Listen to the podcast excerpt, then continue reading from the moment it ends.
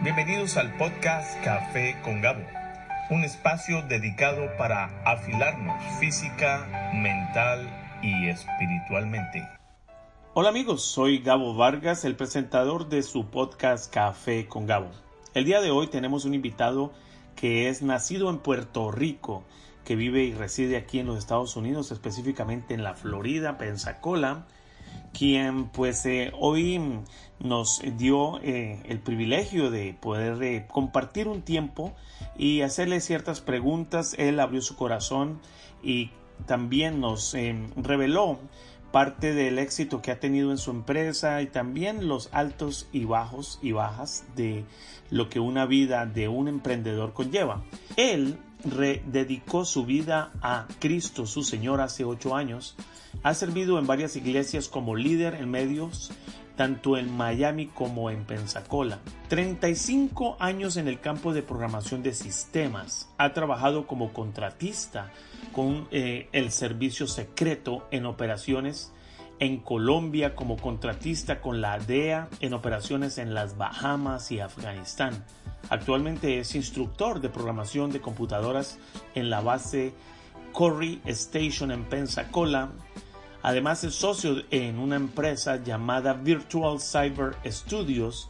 Únicamente se dedica al desarrollo de aplicaciones en 3D y realidad virtual o como lo dicen en inglés virtual reality en el tema de seguridad cibernética. Así que te invitamos a que te quedes con nosotros en este tiempo y vamos a escuchar uno de los apartes de esta entrevista, de este tiempo, de este café entre amigos. Así que gracias por escucharnos y aquí vamos con nuestro invitado del día de hoy.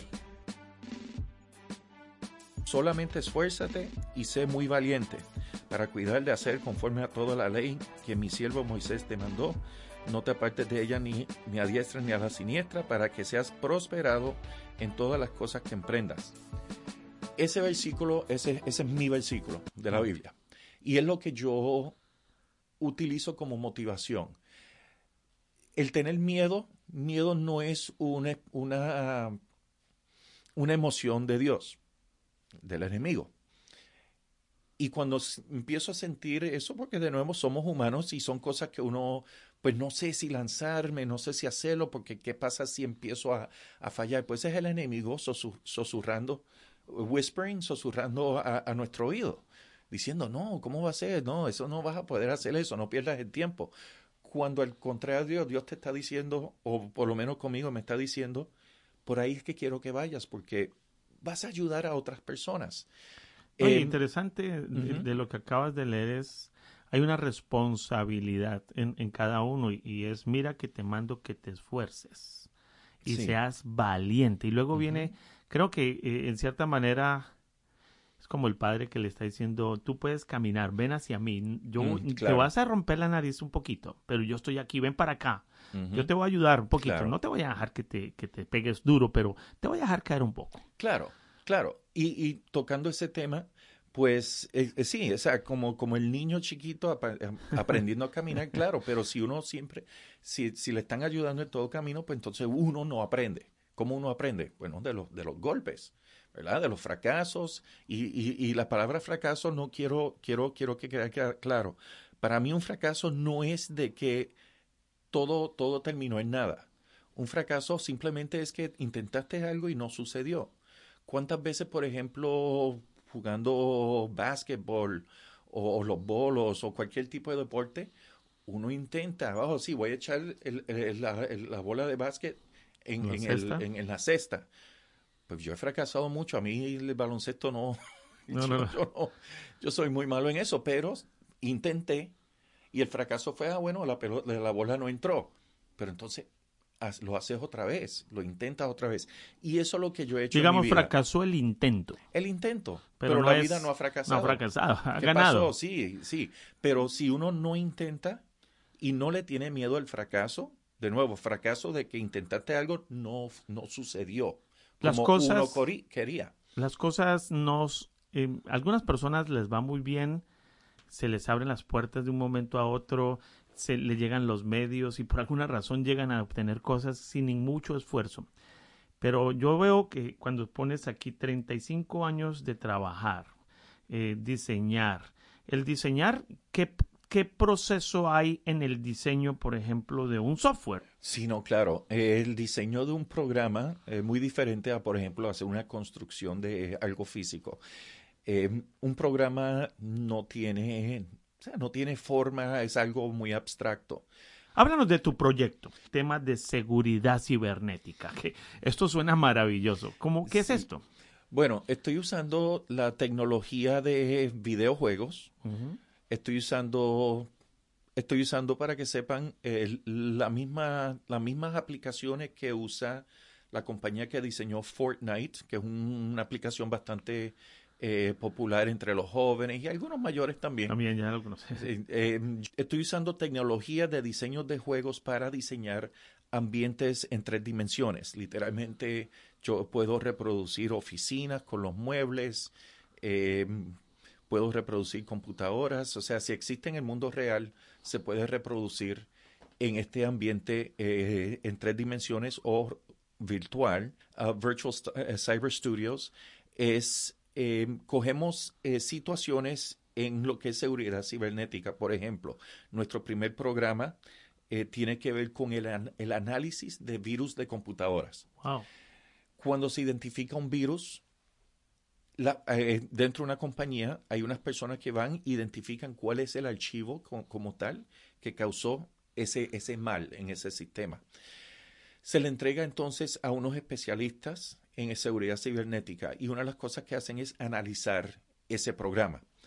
El, el, problema que muchas personas confrontan, especialmente donde estoy trabajando también actualmente como instructor de, de, programación, em, es que no pueden hacer ese tipo de estudios en la casa, porque como están trabajando con virus eh, de computadora, pueden infectar su propia, su propia máquina o peor, propagarlo a través del Internet. Así que allá donde eh, damos las clases, pues tenemos unos laboratorios especiales. El problema por, eh, que, este, este sistema que estamos diseñando resuelve es que esos estudiantes tienen que también tomar un examen y reproducir esos procesos, mas no pueden estudiar en la casa.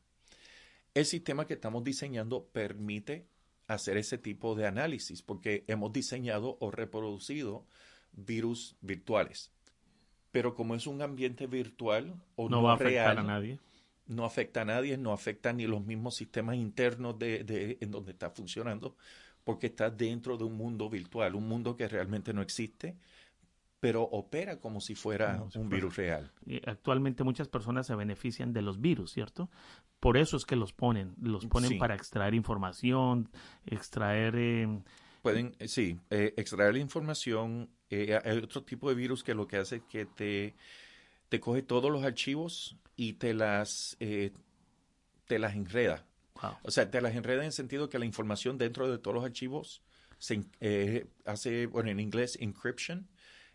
Te la pone de tal manera que ya tú no tienes acceso a la información. Pero si le pagas un dinero, te dan la llave para desbloquear. ¿Qué cosa? Eso, ese es otro tipo de virus. Eh, hay otro virus que simplemente lo que hacen es te borran todo. Eh, no, estas aplicaciones que estamos diseñando no es para uso público, okay. no es para uso empresarial, sino que son herramientas de estudio para los militares que a, las cuales le estoy, bueno, no especifique, pero donde yo trabajo.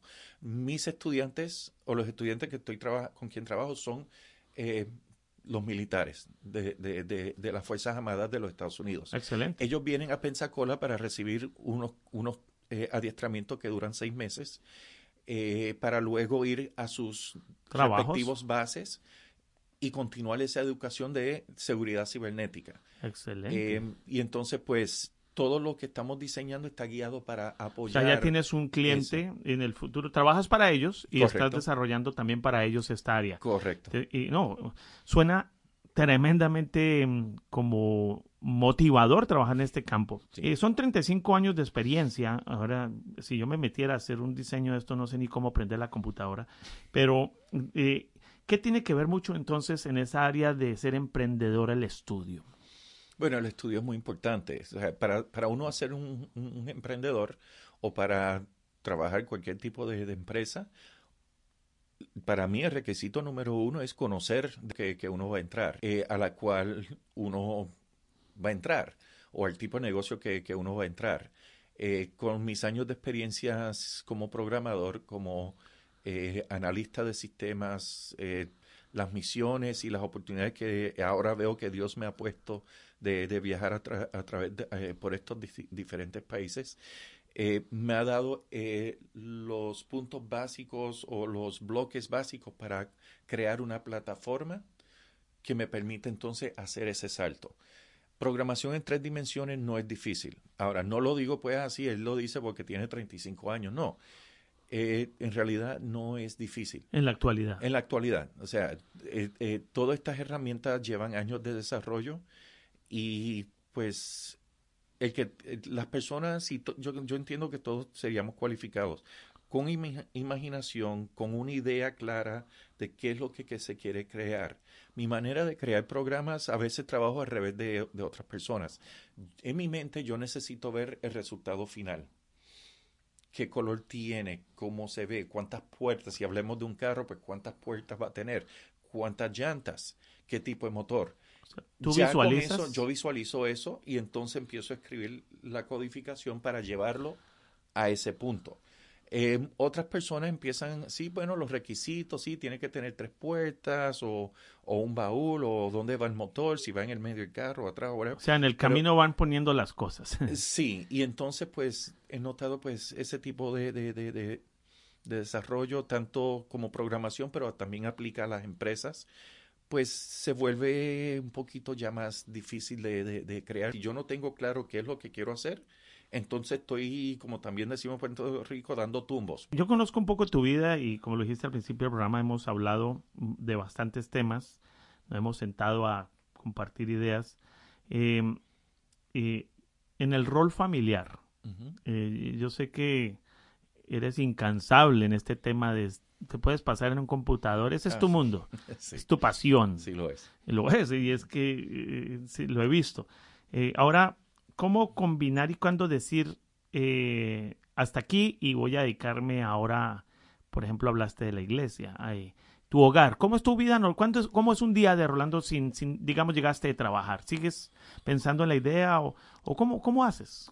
Bueno, yo soy el primero en admitir de que a veces me da problema, me, me, causa trabajo separar. Desconectar. Desconectar, sí. Em, yo, o sea, soy el primero también de admitir de que mm, me gusta el trabajo, me apasiona lo que estoy haciendo. Yo entiendo, obviamente, la familia es importante. Em, y a veces me, me, me, me dificulta soltar lo que estoy haciendo porque justo en el momento estoy quizás desarrollando un concepto que si no lo escribo o si no lo termino, pues se me va. Se va, se va. Sí, pero admito también que todavía estoy trabajando en eso. Es uno de los retos que uno tiene como emprendedor, porque como emprendedor uno está muy apasionado, que es muy importante, de lo que quiere, de lo que quiere crear, eh, de lo que quiere como empresa, el servicio o producto que quiere diseñar. Pero sí es importante también eh, tomar ese tiempo de compartir con la familia. Eh, me conoces, eh, mi pasado pues también yo admito esto, no, no me da vergüenza, o sea, yo he tenido pues un, matrimonio que pues por no prestarle atención y prestarle atención más a lo que estaba diseñando, pues fue un fracaso.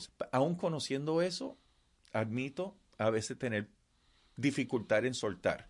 Ahora, cuando suelto, eh, he notado también que, y esto es a través de la experiencia, he notado también que cuando uno atiende a la familia, atiende a la esposa, los hijos, las responsabilidades de las casas, eh, y no solo eso, sino salir. Yo trabajo desde la casa, so, mi oficina está en la casa. Eh, y hay que, hay que tener una, una cierta ¿Horarios? Horarios, pero más que horarios, es una seriedad, un... ¿Disciplina? Esa es la palabra, disciplina, en saber que, ok, voy a trabajar hasta este momento y tengo que soltar. Y no es que tengo que soltar porque tengo que hacer otra cosa, sino que el descanso mental, y uno lo consigue atendiendo la familia, saliendo, despejando, y he notado que cuando regreso, mi mente está mucho más eh, afinado a lo que quiero hacer. Y pues sí, hay, parte de ser emprendedor también es saber y tener la responsabilidad eh, de, saber cuándo soltar.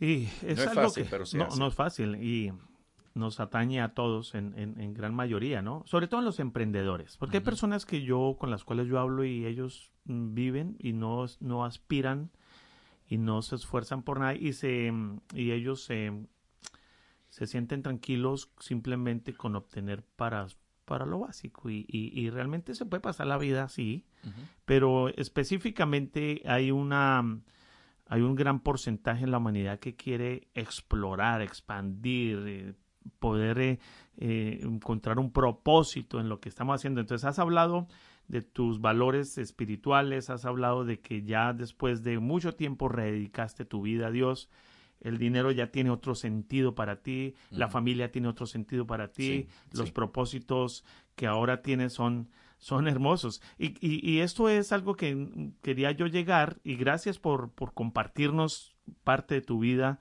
y como lo has dicho, eh, no hay nada que avergonzarnos, creo que no hay nadie sobre la tierra que no haya, eh, digamos, eh, dedicado más tiempo a otras cosas o, a otras circunstancias, parte normal. Rolando, ¿cómo, ¿qué le puedes decir a alguien que en este momento está pensando que no tiene sentido su vida?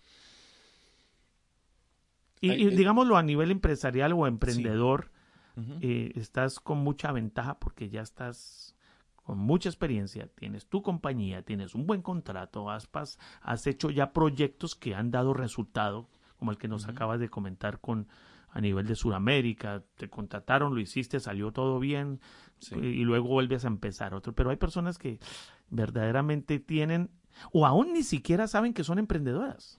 Creo que hay personas que también a la edad de 50 años 60 años, 40 años, tienen mucho por hacer. Claro. O sea, eso es, esa pregunta quizás abrámosla un poco a todo el mundo. Ok. Eh, bueno, lo primero que siempre le digo a las personas, tanto, bueno, más hacia los jóvenes porque apenas están empezando su vida eh, eh, como adultos. así que estos comentarios que yo hago se dedican más a las personas, a los jóvenes, por ejemplo, entre ya 15, 16, 17 hasta los 22, 23 años. Esos años cuando se están saliendo de high school, de la secundaria para adentrarse ya sea un, un college o universidad. Eh, siempre digo esto, es algo que yo siempre he hecho, contrario a lo que ha dicho mi papá, y ahora, ahora le cuento. Eh, busquen lo que más te apasiona. No hay nada peor en esta vida para mí, este es Rolando hablando, que ir a un trabajo que a uno no le gusta. Es lo peor, porque las horas se le hacen interminables todos los días. Pero si reciben un cheque, ¿eso no cambiaría esa situación? Para mí, de nuevo, yo, Rolando, no. Porque el cheque, sí, eso, o sea, eso, eso es el resultado de ese trabajo. Pero qué bonito poder levantarse y Dios me ha bendecido en esto de levantarse por la mañana y decir, wow, hoy sí voy a hacer esto y voy a programar tal cosa o voy a salir porque tengo estas tres propiedades que voy, o sea, no yo, sino un empresario. Tu, meta no es el cheque. No, no es el cheque, es el disfrutar lo que uno está haciendo. Eh, una de las cosas que yo he dicho en mi, en mi tiempo de, de programación y ahí es cuando uno, yo me doy cuenta que estoy donde quiero, donde yo quisiera estar y después veo, wow, Dios me ha puesto ahí.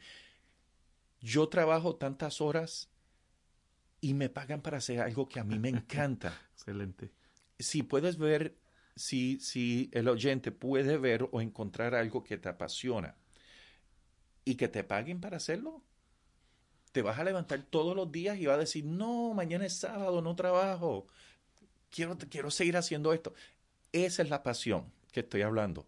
Para los jóvenes, encontrar, por ejemplo, qué es lo que te apasiona. ¿Te apasiona eh, trabajar en medios?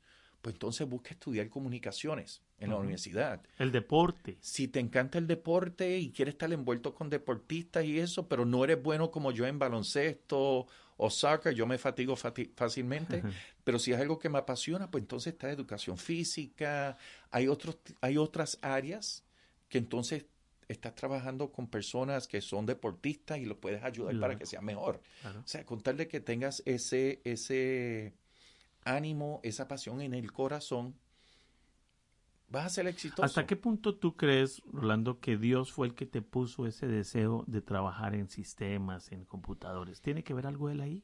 Él tiene todo que ver en, en, eso. Eh, ¿Cómo empecé en este sistema? Fui a la universidad en el año 1984, verano del 84. Mi intención era ser un contable, un contable certificado, un CPA. Eh, los números para mí pues siempre hacían, hacen sentido, o sea, las sumas, las restas, eh, créditos, débitos, todo eso me hacía sentido. Notas que digo hacían. Eh, en la universidad pues cogí unos cursos ahí. Alguien me había hecho la sugerencia de tomar cursos en el verano, y esto pues para los que están estudiando actualmente universidad, le hago la misma sugerencia.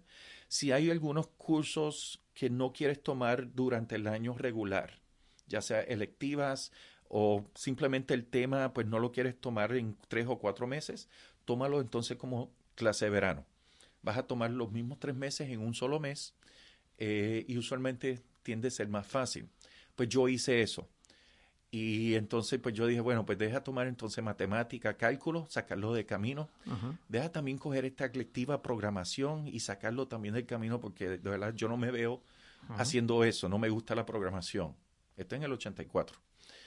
Y cuando tomo la clase de verano y tomo el curso de computadoras, eh, ahí sí Dios me abrió los ojos.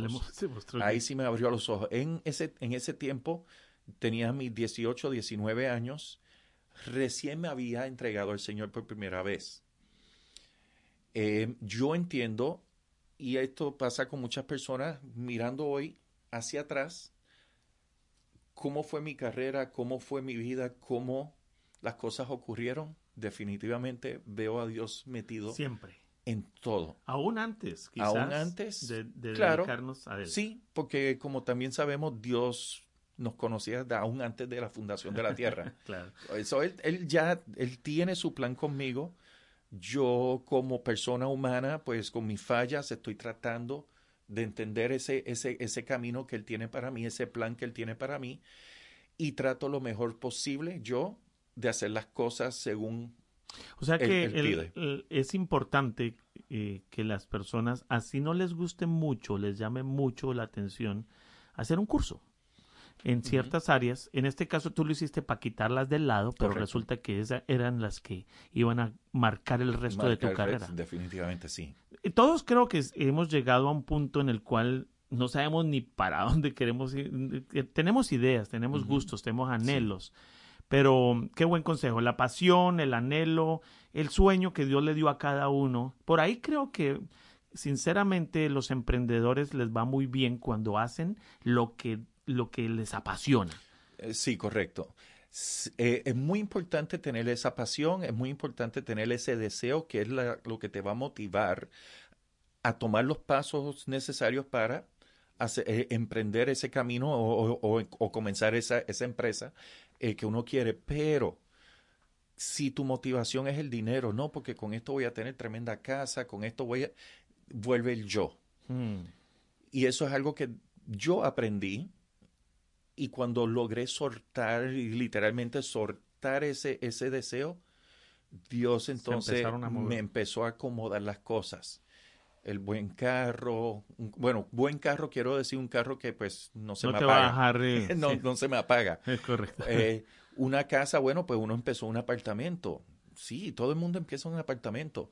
especialmente los jóvenes creen que van a tener la misma vida que tienen en la casa de los padres saliendo ya de universidad. Y no es así. No es así. Esos padres tienen lo que tienen porque han pasado años de, de, trabajo y esfuerzo. Así que paciencia es otro punto. En adición a tener esa pasión, hay que tener paciencia. Paciencia en el Señor. No paciencia en uno. Es lo mismo. Es en el tiempo de Dios, no es en el tiempo de uno, porque por mí yo diseño y ya mañana está hecho. No, o sea, este, este, esta aplicación que estoy diseñando llevo ahora mismo cerca de tres meses dándole todos los días, cuatro o cinco horas. Todos los días. Todos los días. Eh, a veces, excepto fines de semana, pero Entonces, le, le dedico mucho tiempo. Pero disciplina. Sí, ese es el otro buen punto, disciplina. Porque sí, tú te puedes motivar, pero si te desanimas con facilidad. Yo trabajo mejor saliendo de mi casa. Y cuando estoy en mi casa, oh, la nevera está cerca, la cama está ahí cerquita, el televisor, termino comiendo más y termino distrayéndome mucho. Eh, eh, pero veo que, que Rolando al contrario, es Eh, un sí. lugar donde puede pensar más, desarrollar más. O sea que cada quien Sí. busca su... su- Cada cual, em- sí, busca su lugar. Eh, yo encuentro que donde yo trabajo, aunque sí hago las labores, encuentro que me distraigo mucho. Mm, porque estoy hablando con otros compañeros. Pero eso tiene que ver por la manera en que nosotros trabajamos. Esa, la la Sí. dinámica que tenemos ahí es muy abierta y pues podemos hablar y, y- y intercambiar ideas y cosas así. Pero en- encuentro que me distraigo mucho con eso. Pero sí hago mis trabajos. Pero encuentro que cuando mejor trabajo es entre 9 y 3 de la mañana. O sea, eh, Rolando, tú te conoces bien, sabes cuándo Sí. te gusta trabajar y cuándo no puedes concentrarte. Es Sí. importante, ¿no? Sí. Eh, yo, por ejemplo, en el hábito, en los hábitos que tengo diarios en comida, por ejemplo, en los últimos meses he optado por comer cuando tengo hambre. Me di cuenta que yo comía simplemente porque era el horario de comer. Sí. Pero me- y, y aún todavía yo no entendía que mi cuerpo lo que pedía era agua y no comida. Y le daba comida en vez de agua. No me conocía bien. Así que tú te conoces después de haberlo intentado de muchas maneras y Dios te ayudó a encontrar esa paz. Sí. Ambientes, hábitos, em, paciencia, disciplina, el despego. eh, así Bueno, que- estoy trabajando todavía en el despego, eso, Es- eso sí, pero, Todos, pero creo sí, que- todos esos puntos sí. Eh, son valores, ¿cierto? Eh, nadie, a no ser que estén las personas gastándose hasta el último centavo en la lotería, nadie, y aún así van a estar frustrados por mucho tiempo. No, claro. Eh, todo es una es un esfuerzo. Es un esfuerzo, pero antes del esfuerzo, y este punto me acaba de, de llegar y creo que es muy importante, es como todo lo demás y, y todo, todo cae a un simple punto, la decisión. Decisión. Hay que tomar la decisión de hacerlo y tener la convicción de que voy a, a ver esto hasta, hasta donde llegue. Ya sea de aquí a 5 o 10 años o de aquí a mañana digo, ah, no, no, esto no va a funcionar. Seguido por oración. Yo no quiero pintarme y, y, perfecto, oh, el cristiano, mira. No, o sea, yo fallo muchas cosas. Ah, o sea, todo el mundo tenemos fallas. Todo el mundo, todos nosotros pecamos en una manera u otra. Todos. Pero qué bueno que podemos tener la oración, podemos pedirles perdón y si de verdad lo sentimos en nuestro corazón y, y, y pues Pedir buscamos- ayuda. pedimos ayuda, claro. O sea, no, no, el empresario más rico del mundo tiene a cientos de personas trabajando para ayudarlo a él Claro, o ella.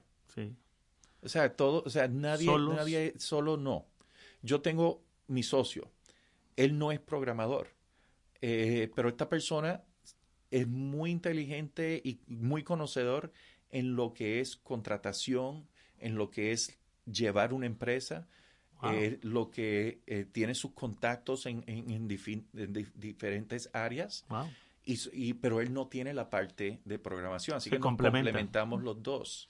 Claro, buscar ayuda no significa que no puedes. Buscar ayuda en realidad es lo más, lo más, uno de los puntos más importantes que uno puede tener. Y reconocer, Darse cuenta, sí, reconocer que uno no lo sabe todo. excelente. Si uno acepta eso, tu trabajo va a ser más fácil. Einstein en una de sus en- eh, entrevistas decía que antes de salir a dar un discurso dejaba que el sastre hiciera el vestido y él hacía el discurso. Ujú. Eh, cada quien tenemos algo eh, en lo cual somos buenos. Claro. Si Ujú. Einstein se ponía a coser o a hacer el vestido Ah, no iba a no, quedar mal. Se le caía la camisa. Y si el, y el señor salía a dar la conferencia, peor. Eh, sí, eh, y es algo que quizás para terminar el, el- este podcast de hoy, de emprendedores, eh, hay algo que solo tiene Rolando, hay algo que solo tienes tú, amigo. Y, y desafortunadamente creo que la competencia entre seres humanos no es buena. Es decir, si Rolando quiere ser su socio, ¿quién es Rolando? Y si el socio quiere ser Rolando, ¿quién es el socio? Yo creo que si en esto caemos todos en cuenta de que solo hay algo que tú puedes hacer, de la manera en que Dios te lo está mostrando. Correcto. Yo no, por, no tengo por qué competir en esas áreas. ¿Eso da algo de paz? ¿Qué, qué, Sí, no, definitivamente sí. Me, me, me gusta cómo, cómo, lo estás, o sea, cómo lo estás eh, eh verbalizando. Eh, hay personas que parece que todo se le da. Piensan en algo y ahí está o hacen tal cosa y se les salió la idea en, nada. Y sin embargo, otra persona que quiere emular o imitar, y ahí está, para mí ahí es donde está la situación, imitar, quiere imitar otra persona o otro resultado. Uno, Dios está en control de nuestras vidas. Él tiene otro propósito. No trates de imitar lo que otra persona hizo, sino que quizás coge la idea y busca ver cómo lo puedes, cómo lo puedes moldear a cómo es uno. Yo no quiero, por ejemplo, yo no puedo, para usarlo de, ejemplo, eh, lo dije también anteriormente, o sea, yo no puedo pretender dar una prédica y, citar muchas citas bíblicas desde la cabeza, porque sí, te estaría tratando de imitar y no, no puedo. O sea, años de estudio, años de preparación lo ha llevado a ese punto. De la misma manera, para hacer el, reverso, si yo le digo, oye, pastor, vamos a sentarnos y hacer este programa, yo necesito que usted diseñe, y me, me vas a decir, no, no sé ni dónde, ni dónde comenzar. Dios te hizo único. Es correcto. Y por ende tienes tus propias habilidades, tienes tus propios dones que Dios te ha dado que a través del Espíritu Santo es identificar, para mí, identificar esas cualidades que todos tenemos y tenemos diferentes cualidades, sino qué aburrido sería si todos fuéramos iguales. Y eso es lo bonito de todos ser diferente. Así que para reiterar su pregunta, si alguien quiere ser como Rolando, ¿se frustraría? Sí. Porque yo lo hice de una manera que quizás no es su manera. Hay que buscar la manera suya y hacerlo único suyo para poder con la ayuda de personas idóneas que nos orienten. Y esas personas, y esas personas idóneas, uno mismo lo sabe internamente porque el Espíritu Santo te, sea, te realgulle, te va hablando, y si estás pendiente a, qué te está diciendo el Espíritu Santo, tienes ese discernimiento, que es la palabra que yo estaba buscando, de saber estas personas fueron enviadas para ayudarme. Para mejorar. cuando yo me redediqué a Dios, hace ocho años, como dije, me puso, inmediatamente me puso unas personas, una persona que me enseñó cómo orar, una persona que me mostró qué es lo que se quería, cómo vivir como cristiano diariamente. O sea, yo me quedaba como que, wow, Dios está trabajando en mí inmediatamente. O sea, yo veía unos resultados, pero mis resultados no son sus resultados. Todo el mundo es diferente. Sí, sí. Y algunos eh, dan un salto de tres metros y, y, se les facilita y, yo lo voy a intentar y, medio metro es demasiado para mí. Creo que cada uno tiene sus propios retos, sus propias metas, su propia forma de... Y me encantó la, la manera como lo expresaste. Si tú eres apasionado por el deporte, pero físicamente te, no puedes, se te va la respiración. Pero hay muchas maneras de, de disfrutar de eso que a ti te apasiona, ayudando a otros. Eh, bueno, pues gracias de nuevo por sacar tiempo, muy ocupado, trabajando, pero gracias porque hoy en la grabación viniste hasta aquí, hasta el estudio. Con mucho em, gusto. Ha sido un, un, horario, un programa muy interesante, excelente información eh, a nivel espiritual, personal, a nivel de sueños, a nivel de valores. Así que esto es Café con Gabo. Eh, recuerda, querido oyente, que el mejor café del mundo no es el, de un país eh, expresamente, es el que se toma entre amigos con un buen tema ánimo para adelante con esa idea, con esa empresa y espero que nos envíes eh, tus comentarios. Gracias por todo y para adelante. Un abrazo, familia.